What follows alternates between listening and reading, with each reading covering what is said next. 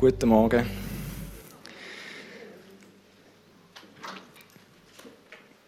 Wir haben heute das Thema, wie vorher schon ein bisschen abbettet, verändert durch Jesus.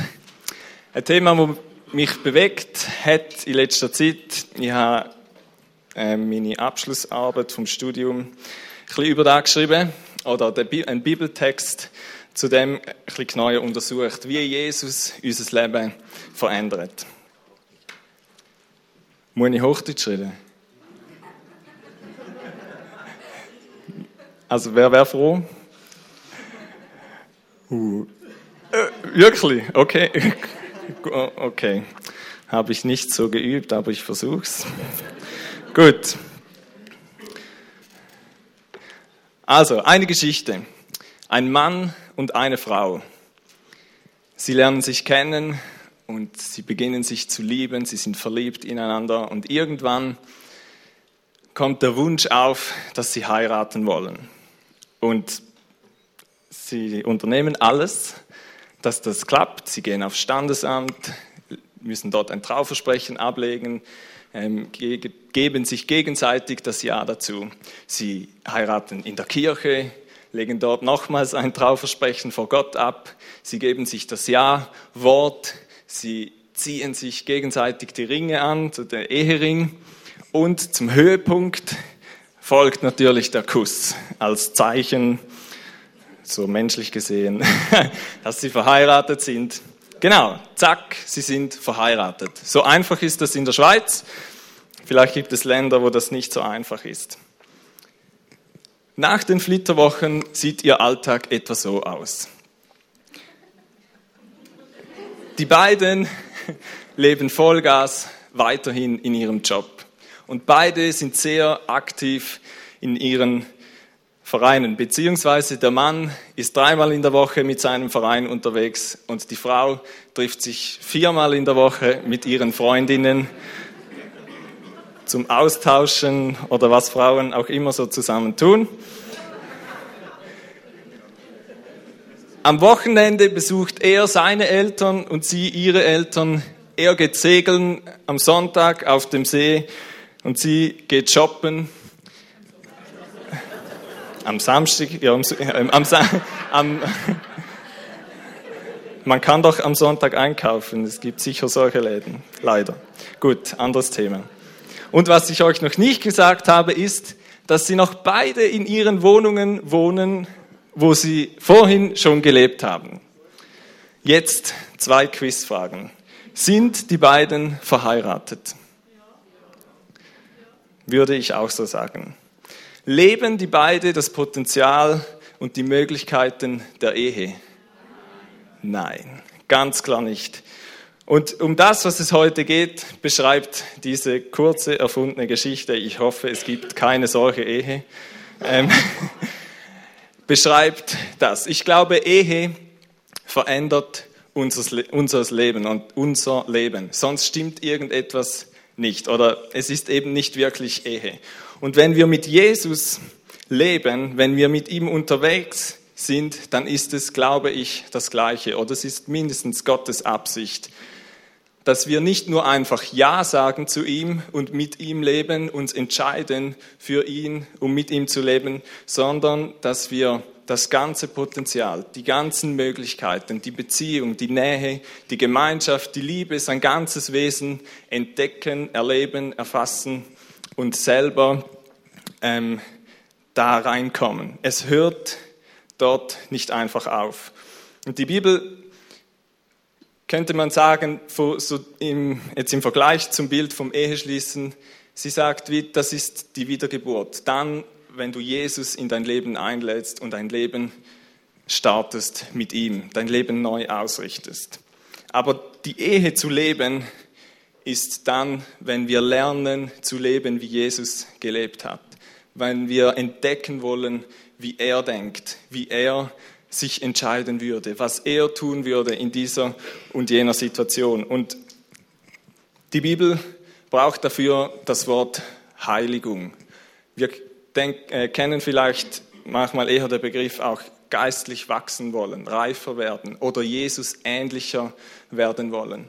Jesus möchte Nicht nur, dass wir einfach Ja sagen zu ihm, sondern er möchte unser Leben verändern, damit wir ihm ähnlicher werden, damit wir wie er leben können. Und wir lesen einen im Verhältnis für die ganze Bibel kurzen Bibeltext, im Verhältnis zu einer Predigt einen langen. Aber ich habe gedacht, es ist gut, in der Bibel zu lesen und es gibt uns einen Überblick. Und wir lesen Kolosser 3, 1 bis 17. Der Text wird da vorne eingeblendet, Teil 1 von 2. Ähm, genau, und wer will, darf natürlich in der Bibel mitlesen oder auf dem Handy, wie auch immer. Gut. Kolosser 3, 1 bis 17. Da heißt es, da ihr nun also zusammen mit Christus auferweckt worden seid, sollt ihr euch ganz auf die himmlische Welt ausrichten, in der Christus auf dem Ehrenplatz an Gottes rechter Seite sitzt. Richtet eure Gedanken auf das, was im Himmel ist, nicht auf das, was zur irdischen Welt gehört. Denn ihr seid dieser Welt gegenüber gestorben und euer neues Leben ist ein Leben mit Christus in der Gegenwart Gottes. Jetzt ist dieses Leben den Blicken der Menschen verborgen. Doch wenn Christus euer Leben in seiner Herrlichkeit erscheint, wird sichtbar werden, werden, dass ihr an seiner Herrlichkeit teilhabt. Tötet daher, was in den verschiedenen Bereichen eures Lebens noch zu dieser Welt gehört. Sexuelle Unmoral, Schamlosigkeit, ungezügelte Leidenschaft, böses Verlangen und die Habgier Wegen dieser Dinge bricht Gottes Zorn über die herein, die nicht bereit sind, ihm zu gehorchen. Auch ihr habt euch früher so verhalten. Euer ganzes Leben wurde von diesen Dingen bestimmt. Doch jetzt legt das alles ab. Auch Zorn, Aufbrausen, Bosheit und Verleumdung. Kein gemeines Wort darf über eure Lippen kommen.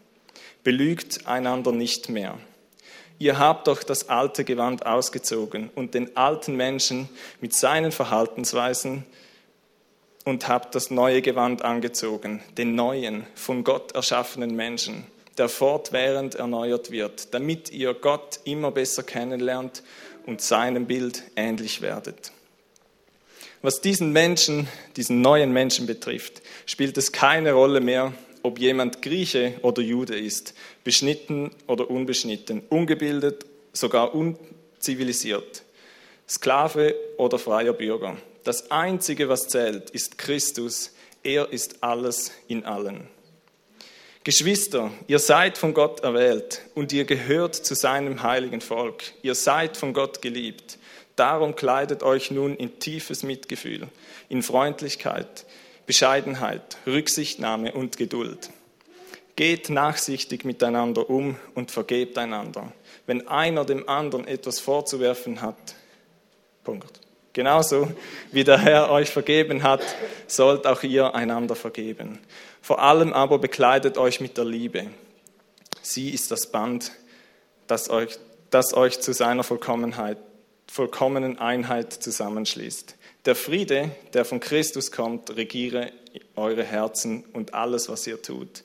Als Glieder eines Leibes seid ihr dazu berufen, miteinander in diesem Frieden zu leben und seid voll Dankbarkeit gegenüber Gott. Lasst die Botschaft von Christus bei euch in ihrem ganzen Reichtum entfalten. Unterrichtet einander in der Lehre Christi und zeigt einander den rechten Weg. Tut es mit der ganzen Weisheit, die Gott euch gegeben hat. Singt Psalmen, Lobgesänge und von Gottes Geist eingegebene Lieder. Singt sie dankbar und aus tiefstem Herzen zur Ehre Gottes. Alles, was ihr sagt und alles, was ihr tut, soll im Namen von Jesus, dem Herrn, geschehen und dankt dabei Gott, dem Vater, durch ihn. Fertig.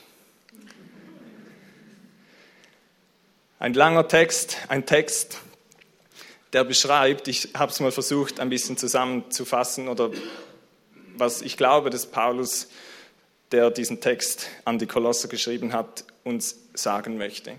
Durch den Glauben an Jesus verändert sich unser Leben, weil wir ein neues Leben bekommen.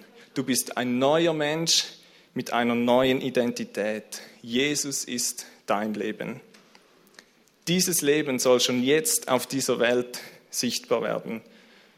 ist mir in den Sinn gekommen, was Ernst mit Salz gesagt hat. Ich glaube, Jesus meint das. Wenn Jesus das Salz ist, glaube ich, hat er in diesem Bibeltext gelesen, dann soll das sichtbar werden. Wir sollen einen Unterschied machen. Also dieses Leben soll schon jetzt auf dieser Welt sichtbar werden und darum sind wir in einem stetigen Veränderungsprozess, der dich Jesus ähnlicher werden lässt. Und ich möchte von diesem Bibeltext auf diese zwei Punkte eigentlich eingehen. Zum einen, wir sind lebendig geworden durch Jesus. Der erste Veränderungsprozess, das erste, was Jesus in uns verändern möchte, damit dass wir lebendig sind durch ihn. Und Paulus beginnt damit ganz am Anfang von der Bibelstelle. Er sagt, da ihr nun also zusammen mit Christus auferweckt worden seid.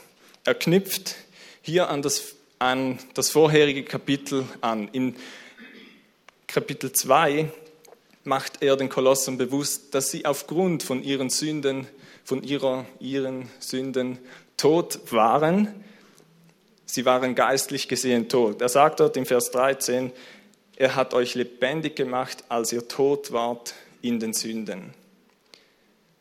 Und das gilt nicht nur für die Kolosser, sondern das gilt für die ganze Menschheit. Wegen unserer Schuld, wegen unserer Sünden sind die Menschen geistlich gesehen tot. Sie haben kein geistliches, göttliches Leben in sich. Sie laufen nicht mehr in der Bestimmung, die Gott eigentlich für ihr Leben gedacht hat. Gott hat den Menschen, das können wir im ersten Kapitel der Bibel lesen, hat er den Menschen als sein Ebenbild erschaffen und er hat ihn dazu bestimmt, dass wir über der Welt herrschen und sie bebauen, regieren.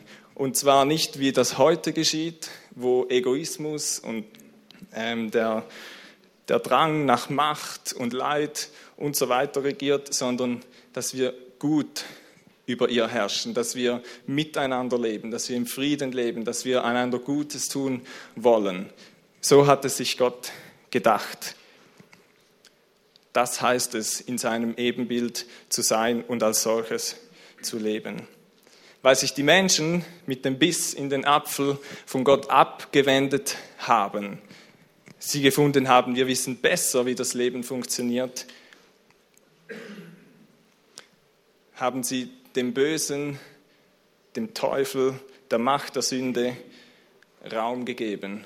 Und wie das eben rauskommt, das sehen wir heute, wenn wir in die Welt schauen. Hass, Mord, Egoismus, Hauptsache mir geht es gut und so weiter. Das sind die Früchte oder das ist die Konsequenz, dass die Menschen gedacht haben, sie wissen besser, wie das Leben funktioniert.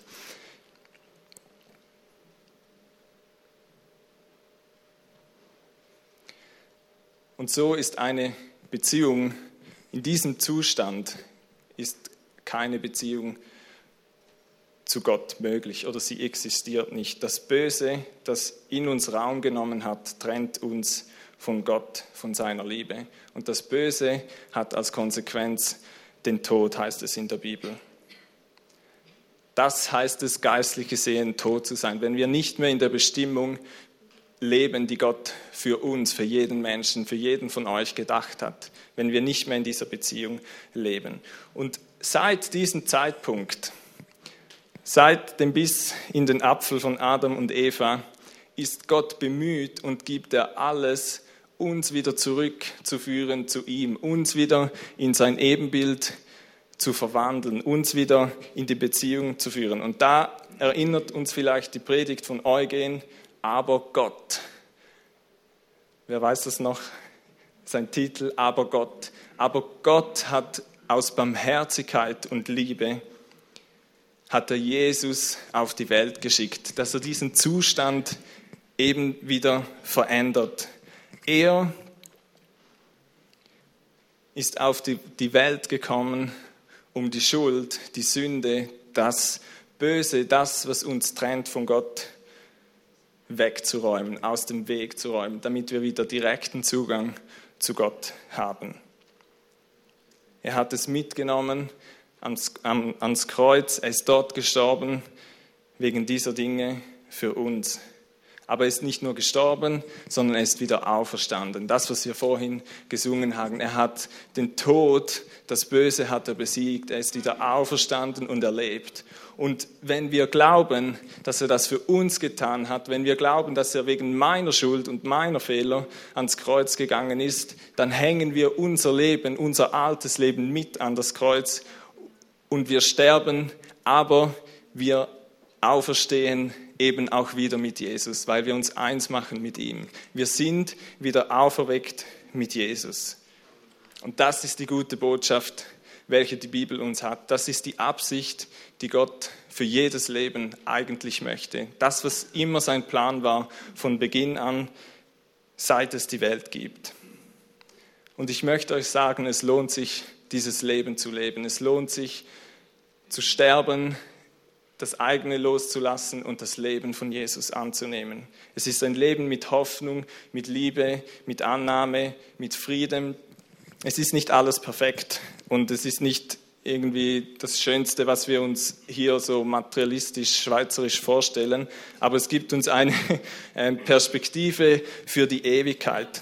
In Kolosser 2,9 sagt, sagt Paulus, denn in ihm, also in Jesus, wohnt die ganze Fülle der Gottheit Gottheit leibhaftig und ihr seid erfüllt mit ihm.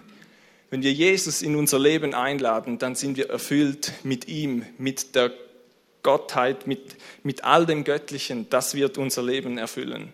Was brauchen wir mehr?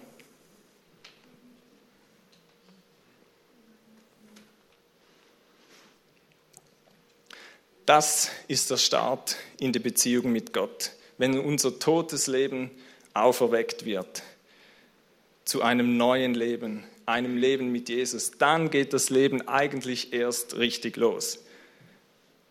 Hier aufzuhören und denken, ja, das ist mir genug, das wäre wie zu heiraten, aber die Ehe nicht zu leben.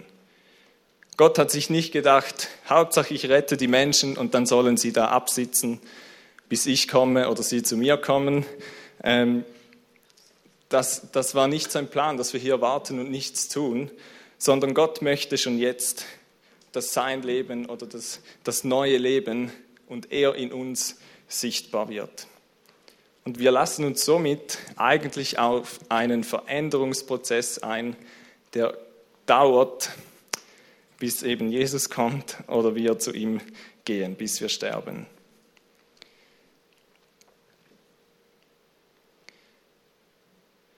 Und Paulus betont in den Versen, die wir gelebt haben, betont er ganz klar, dass sich etwas ändert, wenn wir mit Jesus unterwegs sind.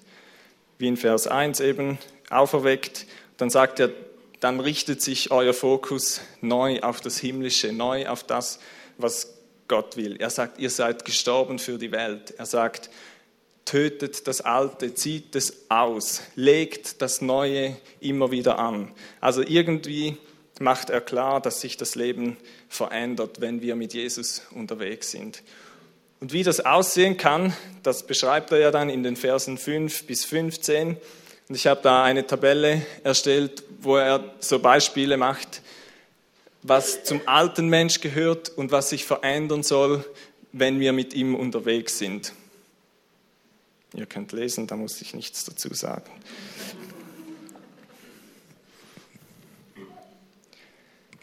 Ist diese Veränderung erstrebenswert? Tun solche Menschen, solche neue Menschen der Gesellschaft gut? Ich glaube, Gott möchte, dass wir als neue Menschen ein Segen sind für die Gesellschaft, dass wir ein Segen sind für unser Umfeld, für unsere Familien, für unsere Freunde, für einfach mit den Menschen, mit denen wir unterwegs sind. Er möchte, dass das sichtbar wird, dass es konkrete Auswirkungen hat, wenn wir mit Jesus leben. Und ich wünsche mir immer wieder und ich wünsche uns allen, dass wir hungrig sind, dass wir entdecken wollen, wie das Leben mit Jesus funktioniert, dass wir entdecken wollen, was die Fülle, die Gott in uns gelegt hat, was das ist und wie das sich konkret im Leben zeigen soll damit wir reifer werden im Glauben. Da hören wir von Eugen, glaube ich, bald mal noch mehr dazu, dass wir mehr Autorität und Vollmacht im Glauben erleben.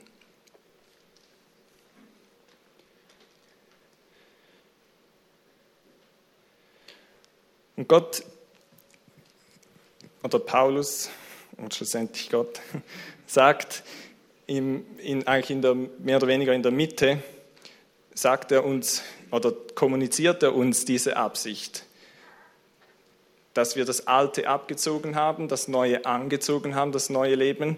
Und dann sagt er im Vers 10, dass dieses erneuert wird in das Ebenbild seines Schöpfers. Also dass es seinem Bild ähnlicher wird. Gott möchte, dass wir ihm ähnlicher werden. Gott möchte uns eben wieder zurück in das Ebenbild von ihm führen. Mit dem Endziel in Vers 17, und alles, was ihr tut mit Worten oder mit Werken, das tut alles im Namen des Herrn Jesus. Er möchte, dass wir so leben, dass alles, was wir tun, ihn ehrt, ihn groß macht, ihm gefällt, er Freude daran hat. Haben wir da noch Potenzial? Hat jemand schon einen zweiten Jesus gesehen hier unter uns?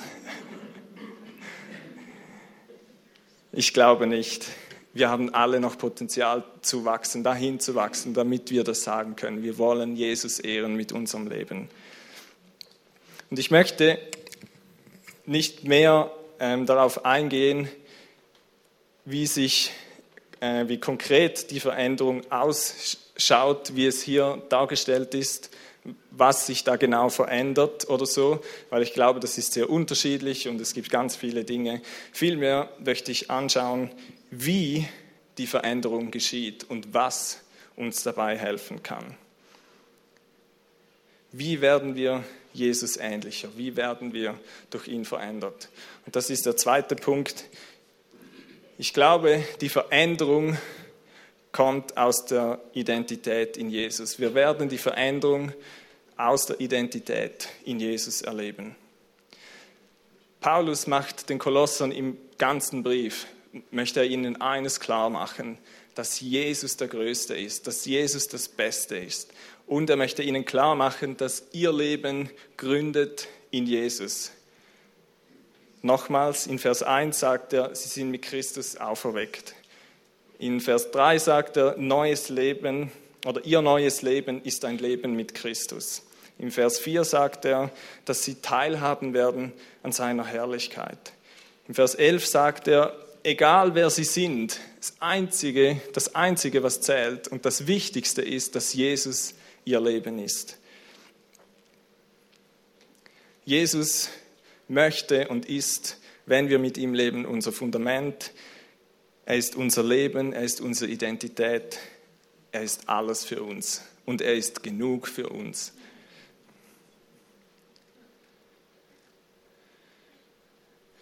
Wer von uns würde, oder wir, wir machen gleich einen Test, wer von uns würde behaupten, dass er heilig ist? Mit einem leichten Zögern.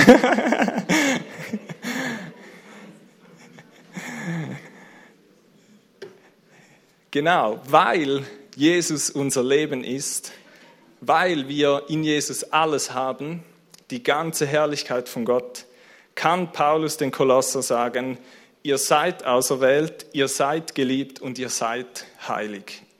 Und ich glaube, das ist ein Schlüssel für die Veränderung, die Gott in uns bewirken möchte. Gott möchte uns sagen, du bist Du genügst Gott, weil Jesus in dir lebt. Es braucht nicht deine Leistung oder dein Hinzutun, damit Gott findet, du bist heilig.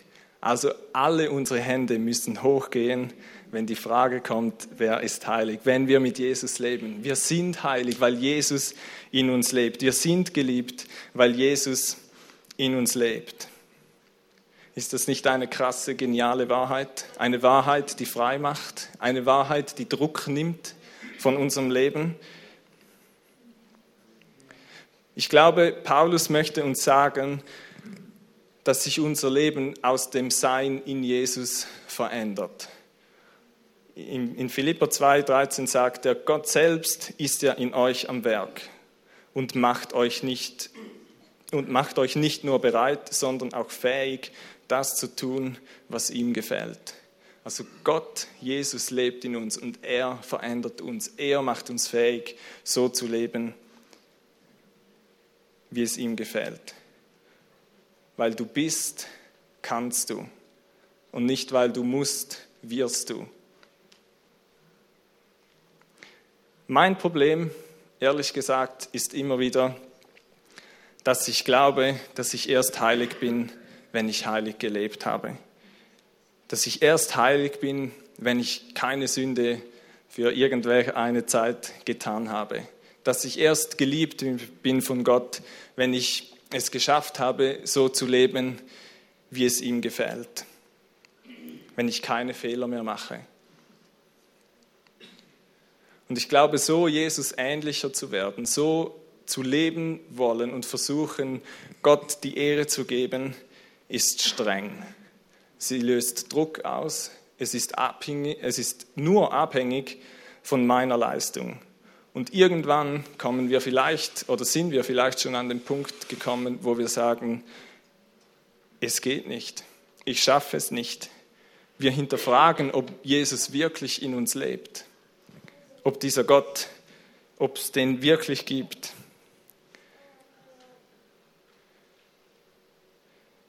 Aber eigentlich machen wir Jesus klein damit oder wir vermindern das Werk, das er am Kreuz vollbracht hat.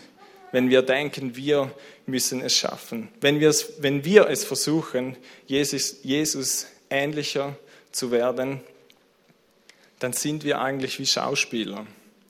Wir versuchen uns so zu verhalten, damit wir als etwas angesehen werden, das wir wollen oder das wir uns als Ziel definiert haben. Ein Beispiel, wenn wir, ähm, also nehmen wir ein anderes Beispiel, äh, zum Beispiel, als, wir sind ja alle Kinder oder ähm, haben Kinder oder so und ich bin Ismail Erni, Kind und Sohn von Paul und Judith ich bin das. Ob ich nun lebe, wie es Ihnen gefällt oder nicht, ich bleibe ein Ernie. Punkt. Und mein Sohn, mein Sohn ist auch ein Ernie. Ob er jetzt schläft, wann ich will, dass er schläft oder nicht, er bleibt ein Ernie. Ob er das tut, was mir gefällt oder nicht. Wenn er Ihr könnt alle versuchen, euch zu verhalten wie ein Ernie. Ihr werdet nie ein Ernie sein. Außer ihr heiratet vielleicht, aber nein, es ist schon zu spät. Verstehen wir? Wenn, wir? wenn wir versuchen, Jesus ähnlicher zu werden aus unserer Kraft, dann sind wir am Schauspiel und wir versuchen etwas zu werden, was wir nicht, selber nicht schaffen können. Und die gute Nachricht ist ja, dass wir es schon sind. Also die Veränderung, die Gott möchte für unser Leben, die kommt eben genau von der anderen Seite. Sie kommt von Jesus her. Jesus möchte uns verändern. Und ich glaube, wenn wir wissen, wer wir sind, dann können und wollen wir auch so leben. Dann sind wir fähig, so zu leben. Wir müssen nicht heilig leben, sondern wir sind heilig und dürfen und können heilig leben, weil Jesus in uns lebt und heilig ist. Wir dürfen vergeben, weil Jesus uns vergeben hat und diese Vergebung in uns lebt. Wir dürfen lieben, weil Jesus uns liebt und diese Liebe in uns lebt. Wir dürfen großzügig sein und so weiter. Wir können das durch alles hindurchziehen. Weil Jesus in uns lebt, sind wir fähig, auch so zu leben. Und wenn wir es dann nicht schaffen, und das passiert uns immer wieder und wird uns ziemlich sicher immer wieder passieren, dann müssen wir uns nicht noch mehr anstrengen und mehr versuchen, so zu werden, was wir denken, was wir sein müssen, sondern wir müssen zurück zu Jesus gehen und uns erinnern, wer er ist und dass er in uns lebt und dass wir es schon sind durch ihn. Wir dürfen uns erinnern, dass er den Sieg über den Bösen, über der Sünde hat, dass er uns frei macht, dass er uns frei gemacht hat. Wir leben oder dürfen leben, was wir sind. Tönt das nach Leistung und Druck? Glaube ich nicht. Es zeigt für mich einmal mehr, viel mehr oder einmal viel mehr, wie groß Gottes Gnade, wie groß Gottes Liebe ist, wie groß und bedeutsam ist, ist, wenn wir sagen können, Jesus lebt in mir. Jesus ist mein Leben. Und dieser Prozess, der wird dauern in unserem Leben. Paulus sagt es ja, zieht, tötet, legt ab, zieht an.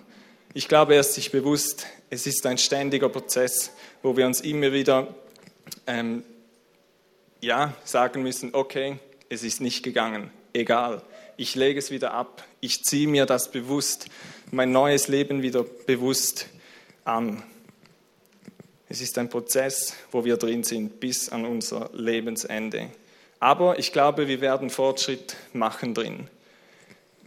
Als kleines Kind habe ich Dinge getan, da haben meine Eltern keine Freude daran und sie versuchten mir beizubringen, wie sie denken, dass es Sinn macht oder wie sie denken, dass es gut ist. Und ich glaube, bei Gott ist es ähnlich. Wir dürfen Fehler machen und er wird uns immer wieder zeigen wollen, was, wie er es gedacht hat, wie er es möchte. So der Klassiker, ja, quasi als Kind sagt man ja oft, ja, aber die dürfen da auch. Und dann kommt die Antwort von den Eltern, ja, aber wir sind nicht die. Wir sind Ernis. Wir sind nicht Strax oder wer auch immer oder so. Genau, also mit diesen Familien, wo man unterwegs ist, so, oder? Unseren Kindern sagen wir dann vielleicht mal, wir sind nicht Rötlisbergers, sondern wir sind Ernest oder wie auch immer. Genau, und ich glaube, Gott möchte uns immer wieder sagen, hey, ja, du bist nicht mehr von dieser Welt. Das, was ich möchte, das gilt für dich. Das ist wichtig, das ist gut für dich. Lebe so. Und ich glaube, das ist ein Prozess, wo wir dran sind und wir werden lernen. Heute müssen wir meine Eltern ähm, nicht mehr sagen, ähm, so und so oder irgendwie, wir sind Ernis. Ich weiß, wie die Ernis sind. Und ich lebe so, ob das alles immer gut ist, um das geht es jetzt nicht. Gut. Also, wir fahren fort. Ähm, Paulus erinnert uns dann im zweiten Teil von Vers 1, also wir sind bei Vers 1 und haben noch 17 vor uns. Äh? Ihr sollt, äh, so, ähm, genau, ihr seid auferweckt und so sollt ihr euch ganz auf die himmlische Welt ausrichten, in der Christus auf dem Ehrenplatz an Gottes rechter Seite sitzt. Richtet eure Gedanken auf das, was im Himmel ist und nicht auf das, was zur irdischen Welt gehört. Paulus weiß, wenn wir jetzt mit Jesus leben, dann muss sich unsere Richtung verändern. Wir sollen auf Jesus schauen. Ich glaube, dass wir zu dem werden, an das, was wir glauben und auf das, was wir unseren Fokus setzen. Und es gibt da so ein cooles Bild, das kennt ihr vermutlich.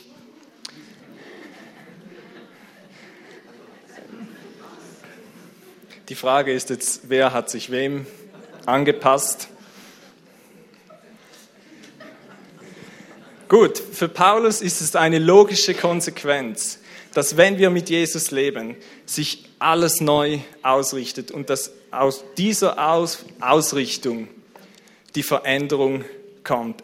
Er sagt, richtet eure Gedanken, in einer anderen Übersetzung heißt es, sind auf das, was im Himmel ist. Also das Bild wieder weg, das lässt man niemand zu.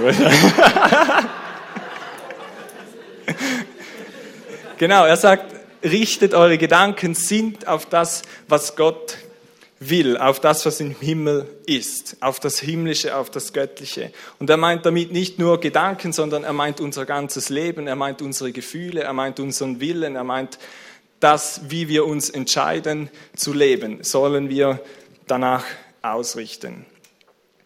Unser ganzes Leben soll von Jesus her geprägt und bestimmt sein. Und diese Wahrheit, die müssen wir uns immer und immer und immer und immer und immer, mich fällt gerade auf, dass ich immer sage, das verbiete ich sonst eigentlich. Aber ich glaube, bei Gott stimmt es. Wir müssen uns immer wieder ausrichten auf das, wie er das Leben sieht, weil wir es vergessen und wieder in die Leistung hineinfallen und wieder versuchen, aus eigener Leistung das zu werden, was wir eigentlich sind. Und wir, anstatt dass wir näher zu Gott kommen, entfernen wir uns von Gott. Gott hat kein Problem mit unseren Fehlern, mit unserem Versagen. Vielmehr möchte er uns helfen, Veränderung zu bringen, da durchzukommen. Ich möchte zum Schluss ein paar ähm, Möglichkeiten aufzeigen, die uns helfen, diese Ausrichtung zu behalten, diesen Fokus, diese Ausrichtung auf die Identität und wer wir sind in Jesus zu behalten, die Paulus in diesem Text erwähnt. Zum einen betont er, dass wir in Gemeinschaft und miteinander wachsen und leben sollen, dass wir uns gegenseitig ermutigen sollen. Er spricht zu der Gemeinde, die ähm, in diesem neuen Leben leben soll. Und hier ist ein Ort, wo wir üben können, wo wir lernen können, wo wir einander darauf aufmerksam machen können, wo wir einander helfen können, die göttliche Perspektive über Dinge und über Umstände oder über Verhaltensweisen, was auch immer, aufzuzeigen. Wir brauchen einander. Dort können wir wachsen, dort können wir üben und hier dürfen wir auch Fehler machen. Und wir dürfen einander auch vergeben, weil Jesus uns bereits vergeben hat. Ich glaube, wenn wir Jesus ähnlicher werden wollen, dann brauchen wir das Miteinander. Alleine schaffen wir es nicht. Ein zweiter Punkt ist, dass wir in Dankbarkeit leben sollen. Paulus sagt ja zweimal, seid dankbar. Ich glaube, wenn wir immer wieder dankbar sind für das, was Jesus am Kreuz getan hat, dass es möglich ist, dass er in uns lebt. Wenn wir uns bewusst machen, dass unser Leben in ihm ist und abhängig ist von ihm, dann werden wir nicht vergessen, wer wir sind, woher wir kommen und wie wir leben sollen. Dankbarkeit wird uns helfen, diesen Fokus nicht zu verlieren. Ein dritter Punkt ist, dass wir im Wort Gottes zu Hause sein sollen. Das Wort Gottes ist die Wahrheit. Darin lebt Jesus. Darin möchte uns Jesus zeigen, wie er das Leben sieht, wie er das Leben gedacht hat. Es heißt das Wort, dass das Wort uns zur Erkenntnis führt. Und Erkenntnis meint nicht einfach nur Wissen, dass wir vieles wissen, sondern Erkenntnis meint, dass wir Sachen lernen, die unser Leben verändern werden, die etwas auslösen, die eine Reaktion auslösen in unserem Leben. Und wenn wir das Wort lesen, dürfen wir erwarten und glauben, dass es etwas in uns verändert, dass etwas passieren wird. Darin stehen die Wahrheiten, stehen die Werte, die Gott für uns hat. Es stärkt unsere Identität. Und als vierter Punkt, da darf die Band nach oben kommen, weil es passt. Wir sollen Gott anbeten. Er sagt, wir sollen Lieder singen, Psalmen, Lieder vom Geist Gottes eingegeben. Anbetung und Lobpreis oder auch einfach Gebet hilft uns, uns immer wieder auszurichten auf diesen großen Gott, auf das, was er getan hat. Wenn ich mir überlege, was wir heute alles für Wahrheiten gesungen haben in diesen Liedern, wenn wir uns das zu Herzen nehmen, wenn das unser Herz bewegt, dann sehen wir immer wieder, was Jesus für unser Leben gedacht hat, wie er das Leben sieht. Ich möchte uns ermutigen, diese Dinge zu leben und das nicht nur am Sonntagmorgen, sondern jeden Tag. Und wir müssen nicht alle am Morgen um sechs Worship machen und singen. Es gibt verschiedene Sachen, wie wir das tun können. Es gibt noch andere Dinge, die uns das helfen. Aber ich möchte uns ermutigen, dass wir regelmäßig uns ausrichten, uns eins machen mit Gott. Diese Dinge helfen uns, Jesus ähnlicher zu werden. Sie machen uns nicht heiliger und wir sind nicht heiliger, wenn wir mehr Bibel lesen. Aber sie helfen uns, immer mehr so zu leben, wie Gott es gedacht hat.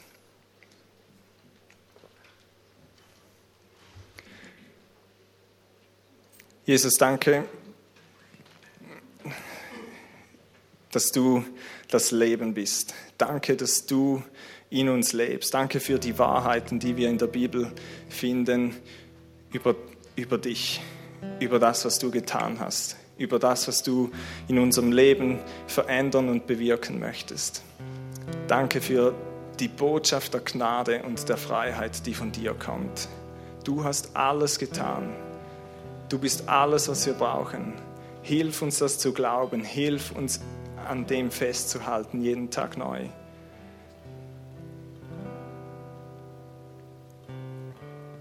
Jesus, führe du uns immer wieder in deine Gegenwart, wo wir sehen dürfen, dass du uns liebst, dass du einen Plan hast für unser Leben, dass du mit uns etwas bewegen möchtest. Danke, dass wir in dir alles haben.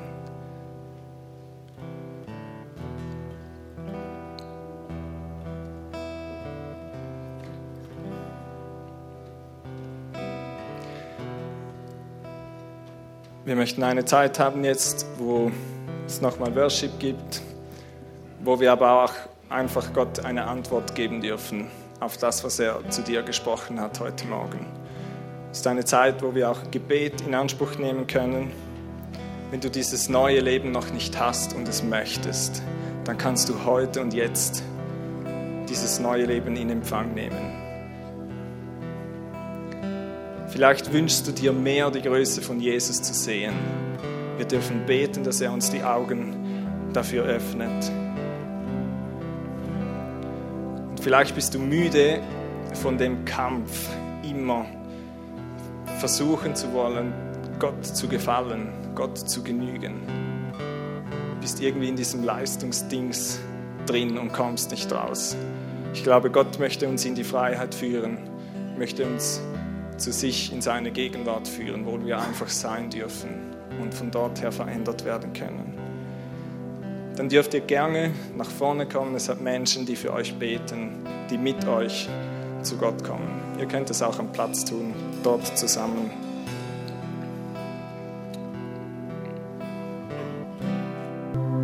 Jesus, danke, dass wir von deinem Wesen völlig erfüllt dürfen sein und da uns verwandelt ganz in das Bild. Danke vielmals für die Wahrheit. Danke, Jesus, dass du mit uns kommst in die Woche. Ich würde uns alle segnen im Namen von Jesus, dass wir dürfen Salz und Licht sein, dass wir dürfen mit Jesus leben, dass wir dürfen aus der Beziehung, aus der Nähe, aus der Gegenwart von ihm leben und durch unseren Alltag gut durchgehen und Menschen segnen mit dem, was wir bekommen haben. Danke, Jesus, dass alles in dir ist. Amen. Ich habe ein Angebot für euch. Ich habe noch ein Angebot für euch. Ich habe so Buchzeichen gemacht mit ganz vielen Aussagen von der Bibel über das, was wir sind in Jesus. Aussagen zur Identität in Jesus. Ich habe so eins in der Bibel dort, wo ich lese, und dann lese ich zwei, drei so Sachen, die tun gut, bewusst zu bleiben, wer wir sind. Ihr dürft gerne, ich lege sie da vorne hin, eins mitnehmen und sie brauchen. Ich wünsche euch ganz einen guten Sonntag. Genießt es, was immer. Ciao zusammen.